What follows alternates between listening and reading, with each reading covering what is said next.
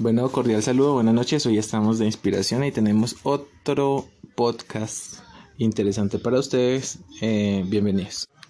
Bueno, eh, nuestro podcast se titula Las malas prácticas empresariales y la pandemia. Qué triste, qué triste la gente muriendo de hambre, en condiciones insalubres, hay gente que paga riendos, hay gente que tiene sus niños en colegio público porque pues debe ir a trabajar porque o no se trabaja o no se come. Esa es la ley en Colombia. Mientras la gente común busca cómo desplazarse hacia, hacia, su sitio de trabajo, devolverse a ver a su familia, coger el bus de Transmilenio, coger el bus lleno, esperar el trancón, esperar dos o cuatro horas de desplazamiento, que es como el como la estadística en Colombia, como el promedio que se demora un colombiano dirigiéndose hacia su trabajo vemos que las empresas perdón vemos que las empresas se aprovechan de esta situación hace poco fui a comprar el mercado pues lo que pude comprar y observé que el precio del arroz lo habían subido 500 pesos lo mismo los granos lo mismo el alcohol todos esos todas esas cosas, todos esos suministros que necesita la persona para la pandemia están caros. Entonces las grandes empresas están aprovechándose de la necesidad de la persona y enriqueciéndose. Bueno, eh, mirando las redes sociales me encuentro una campaña pues un poco para el analítico le parece un poco fuera de base porque intenta robar datos de los usuarios por medio de varias varias fuentes pero la persona normal lo ve como caritativo y bondadoso. Vamos a hablar el caso de una cerveza de la cerveza más famosa en Colombia la cual está ofreciéndole domicilios a sus, a sus pequeños negocios aliados mediante una aplicación. Necesitan registrar un montón de datos para poder aparecer en el mapa de, de o en el sitio de vendedores para poder hacer sus domicilios, ¿cierto? Además, hay unas campañas que utilizan estas cervezas, pues obviamente para robar los datos del usuario. ¿En qué consistía la campaña? Te doy dos litrazos de, de cerveza si tú me envías la foto de atrás del documento para verificar que fuiste tú. O sea, la foto de toda tu cédula para regalarte una cerveza. Nosotros no, no sabemos qué van a hacer con esa información. Con esa información te puede un, uno de los muchos de, trabajadores de los bancos que se prestan para hacer fraude pueden sacar un crédito, le pueden hacer instalar un recibo que tú necesitas, un plan de funeraria, algo adicional con tus datos personales. Entonces, estas empresas lo que utilizan es sus campañas, sus aplicaciones, sus regalitos para robarle el dato a las personas. Bueno, eso es en una primera parte. Vemos que los residuos que produce, digamos, una empresa, o sea, digamos, me tomé la cerveza, boté la botella, boté la lata, eh, sí. ¿Qué hacen con todo ese manejo de residuos, con todo ese montón de etiquetas, tapas? Ellos no tienen un plan de reciclaje porque no les importa, les importa es que la persona se tome su producto, genere el daño que genera el medio ambiente, no van a hacer nunca nada. Digamos, se han preguntado cuánta plástico necesitan para empacar una bandeja de six pack de póker o de otras cervezas. Bueno, esas son unas de las dudas que tenemos. Además, sus productos, los productos que nos venden muchas de las empresas no sabemos qué contienen. Se han puesto a mirar qué contiene una cerveza en Colombia, cuántos químicos, qué químicos o qué químicos innombrables podemos estar consumiendo en una cerveza, en una gaseosa en una cerveza andina. Bueno, no hablemos de la marca, sino del producto en sí. Mm, buenas noches, Angela. Qué pena mencionarte hasta este momento, pero pues, ¿qué piensas sobre las malas prácticas empresariales en Colombia ante, este, ante esta pandemia? Mm, bueno, buenas noches. ¿Qué opino? Mm, realmente eh, yo me iría un poco más atrás. Yo lo veo por el aspecto que las empresas grandes están consumiendo a las empresas pequeñas. y esto me trae a la mente un capítulo muy conocido por muchas personas, yo diría que casi todas a nivel mundial, en donde una empresa de eh, computadores decide comprar una empresa más pequeña, una microempresa, Y cuando le pregunta el personaje principal de la historieta con respecto al destino de su empresa, eh, la respuesta que le da el dueño de la grande es que él no se hizo rico comprando empresas para hacerlas, para seguirlas o dejarlas en funcionamiento, sino realmente para eliminar la competencia. De esto podemos ver perfectamente casos como por ejemplo lo que pasó con Protabaco. Protabaco inicialmente tenía un cigarrillo muy conocido por todos que era el Mustang clásico, que había el rojo, el verde, el azul, y resulta que la vendieron y la tomó una más grande, eh, Miller, creo que es el, nombre, y esta empresa eh, destruyó Protabaco, destruyó Mustang y ahora hay un cigarrillo que se llama Paul Mall, que para nosotros es el antiguo Mustang y en realidad lo que hizo fue eliminar la empresa pequeña y generar ingresos para eh, un país extranjero, no para nuestro propio país.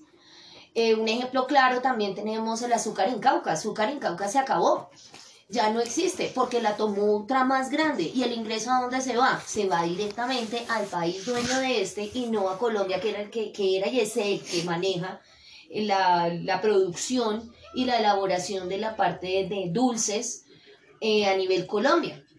Y esto de los dulces sí que ha afectado muchísimo porque incluso hay leyes que están prohibiendo que se agregue la comida chatarra o se le venda a los niños la comida chatarra como algo atractivo.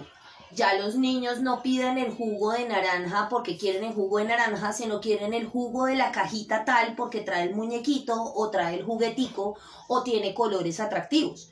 Recordemos que inicialmente eh, McDonald's ofrecía en sus cajitas felices eh, los productos como el dulce, el postre, ofrecía era dulcecitos y con el tiempo terminó ofreciendo fue frutas porque existe esta ley en donde les prohíbe vender todo el tiempo grasas o comida chatarra. Em, hay ejemplos muy claros, por ejemplo, si nos vamos a la red a la que tú mencionabas inicialmente, cuando abríamos WhatsApp hace unos meses aparecía solamente el logo de WhatsApp y ahora parece que está aliado con Facebook. Eh, Instagram también aparece aliado con Facebook y ahora resulta que incluso Facebook eh, les hace plataforma especial a las diferentes marcas de celulares para poder seguir teniendo esa pauta y seguir teniendo ingresos. Em, no sé, también podríamos mencionar de pronto el caso de que Apple tiene sus propias aplicaciones, pero Google tiene que, eh, Microsoft tiene que contar con la ayuda de Google, con la ayuda de Facebook, con la ayuda de muchos más operadores, muchas más empresas para poder ejecutar sus programas, porque una más grande se está comiendo a la más pequeña y no nos estamos dando cuenta. Exactamente, pero fuera de eso, ¿a dónde van todos los datos del usuario? O sea, si el usuario tiene cuenta en Instagram, Facebook, y WhatsApp le están controlando, le están vigilando todo lo que esa persona piensa, sus gustos, si está bien con su pareja, si está mal. Entonces yo creo que ese, ese algoritmo, esa cuestión que nos tiene tan vigilados a nosotros, hasta nuestro propio celular nos tiene vigilados, nosotros no sabemos qué permisos le damos a una aplicación, en qué momento pueden activar el micrófono sin que el usuario se dé cuenta. Así suena como muy de película de Snowden, película de de Assange, que suena así como de ciencia ficción, pero no, esto es una realidad. A nosotros nos están espiando en este momento. No sé si eh, lo han notado, pero por ejemplo acá en nuestra casa, en nuestro hogar, nos dimos cuenta de algo muy curioso. Eh, cuando recién adquirimos una mascota que es un gato, nosotros no buscábamos por internet cuidado de gatos ni nada al respecto, porque pues eh, mi esposo tiene experiencia con, con, gatos y pues la familia todos han tenido algún gato alguna vez. Pero curiosamente las sugerencias que nos ofrecía Facebook, incluso YouTube, eh, nos salía era el cuidado del gato, los, los, gatos que se ríen, los gatos más chistosos, cómo hacerle juguetes en, la casa a los gatos. Luego de esto comenzaron con cosas, por ejemplo, eh, decidimos hacer nuestra empresa y salían cosas de diseño web, de publicidad. Y sin buscarlas. Y sin buscarlas, o sea... Algo está pasando que ya ellos ya conocen qué es lo que vamos a hacer y por dónde nos vamos a dirigir. Lo mismo lo, como nos limitan el grupo en Facebook. Mira, tiene más de 1700 visualizaciones o interacciones y solo tenemos 22 seguidores en la fecha en Facebook. Sea, el algoritmo de Facebook busca que nosotros le paguemos publicidad sea por Instagram o que le instalemos el WhatsApp de empresas, ¿sí? Todo con fin de lucrarse de algún modo de nosotros. Bueno, vamos a continuar pues con las malas prácticas empresariales después de este paréntesis. Vamos a mirar quién vale más, el cliente vivo o el cliente muerto. Pues obviamente el cliente vivo, o sea que el cliente cuando se está enfermando o está en su lecho de muerte, se vuelve en un simple desecho. ¿A qué voy con esto? El usuario de tanto consumir gaseosas, esto es un ejemplo, se va a enfermar de diabetes una enfermedad asociada con el azúcar ¿Qué va a pasar con esa persona? Le va a tocar pues ir al médico, quien lo cuida a su familia, quien lo acompaña a su familia. El enfermo eh, obviamente sigue siendo un consumidor hasta el momento de su muerte. Y sabemos que hasta un ataúd o hasta tener un sitio eh, para que a uno lo sepulten, eh, vale. Entonces todo tiene un valor en la vida. Entonces el empresario, mal empresario, se aprovecha de esas cosas digamos, el, eh, la persona que le gusta tomar tanto alcohol, que le gusta tomar tantas cervezas o fumar tanto, se va a enfermar de cáncer, se va a enfermar de, de ¿qué es la enfermedad del hígado? De cirrosis. Cirrosis. Bueno, todas esas enfermedades o inclusive eh, el cáncer aparece pues por las malas prácticas alimentarias o alimenticias. Entonces, ¿Quién va a cuidar a esa persona cuando está enferma? La empresa no lo va a hacer porque ya descarta a ese cliente y ese cliente ya pasa a ser parte de un hospital, etcétera, etcétera. Vamos a ser clientes de algo hasta el último momento de nuestra vida. Bueno. Hasta eh, morir es un negocio, por si no se han dado cuenta. Ahora resulta que toca adquirir un servicio funerario especial que a uno se le ofrecen por todos los medios, hasta incluso en los servicios públicos y lo tenemos que adquirir, pero esta adquisición tiene ciertas condiciones. Entonces, inicialmente le ofrecen un sitio en especial en los cementerios y después con el tiempo resulta que no es en ese cementerio, sino los creman o los ponen en otro lado y toca pagar más plata si uno quiere llevar más gente o no. Eh, en este momento yo me pregunto qué servicio están ofreciendo realmente las funerarias, porque con esto de la pandemia, eh, la persona que fallece por culpa del COVID lo que están haciendo es van, recogen el cuerpo y lo queman. O sea, no tiene derecho ni a velación, ni a funeraria, ni carro fúnebre, ni un sitio en especial para eh, hacer disposición de los restos, porque eso se encarga incluso el mismo Estado. Entonces, estamos pagando un servicio de funeraria en este momento. ¿A quién? Si es que no lo, si no se sabe si la persona fallece de COVID y el miembro que estaba ahí en eso, pues lo van a enterrar en otro lado ese dinero que se pagó por esa persona, ¿a dónde va? ¿Dónde se va a utilizar? Bueno, vamos a hacernos una pregunta. Digamos, hay una aerolínea muy famosa en Colombia, no sé si habéis escuchado esa noticia, que está en quiebra, ¿cierto? Que, es, que está quebrando, entonces ahora está reclamando que necesita ayuda, que por la pandemia, etcétera. Pero ¿por qué rescatar a una empresa? O sea, es una empresa privada, sí, ni siquiera es pública que no necesitan todos. Yo creo que una persona difícilmente de Usme o Ciudad Bolívar utilizará un servicio aéreo en su vida, ¿cierto? Entonces es personas que tienen accesibilidad económica para pagar un vuelo. Y ahora el gobierno quiere ayudar a la empresa que ni siquiera es colombiana, ¿cierto?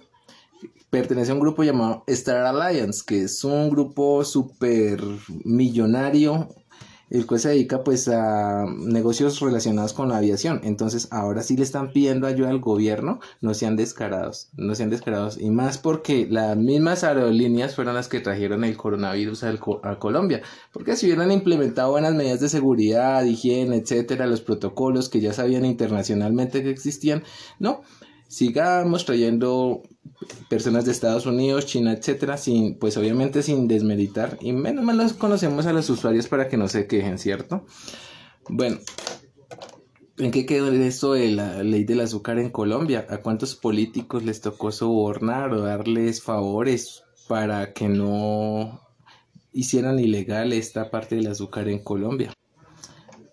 Otro punto para hablar muy triste es el empleado. El empleado es mal pago el empleado simplemente es un objeto que se utiliza mientras tenga salud y después ya no lo necesitamos. Eso es una desvalorización del empleado como persona. A la empresa no le interesa si el empleado tiene que trabajar de domingo a domingo, si tiene familia, hijos, abuelita, si la mamá está lejos, si el papá está lejos, si está enfermo. A la empresa nunca le importa eso no le importa eso porque pues la empresa se volvió parte de los favores capitalistas del político común en Colombia. En esto lo podemos ver incluso eh, en este momento, y yo sé que mucho les ha pasado, en el que tienen que teletrabajar y de pronto el internet falló, el sonido está malo, o la imagen salió mal, o en realidad la señal de internet no funcionó.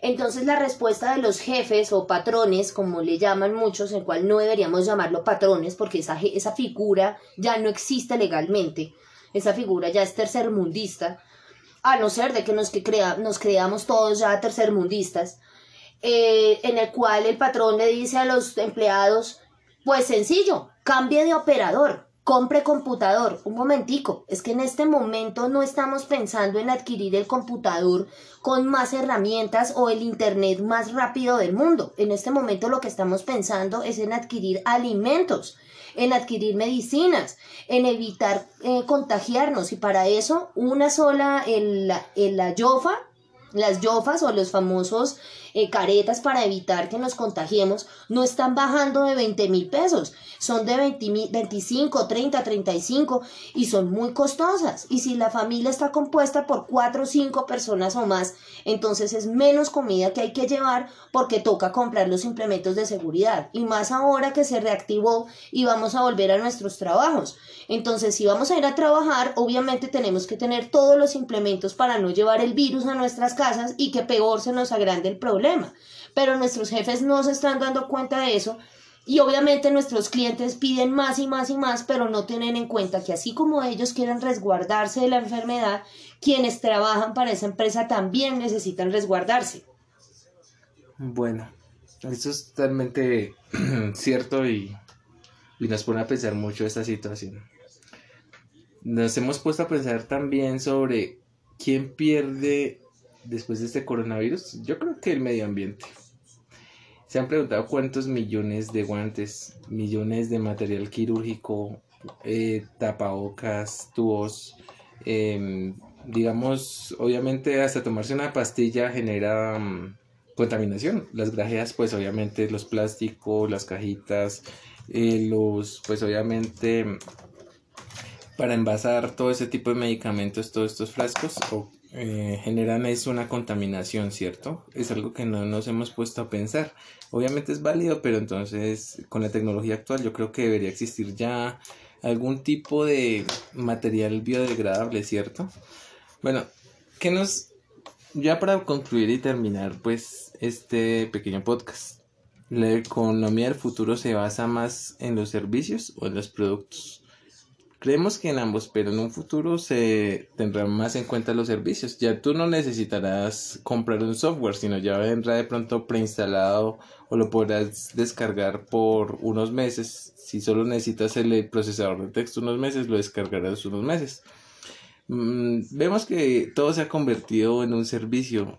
Ya es más fácil buscar, digamos, una escort, una prepago en internet que buscar salir con alguien formalmente a una cita. ¿Cierto?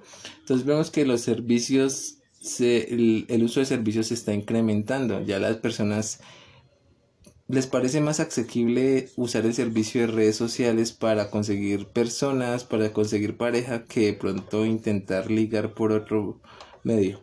Entonces, eso es algo para un próximo podcast. ¿Será que se nos va a convertir esto en una economía de servicios?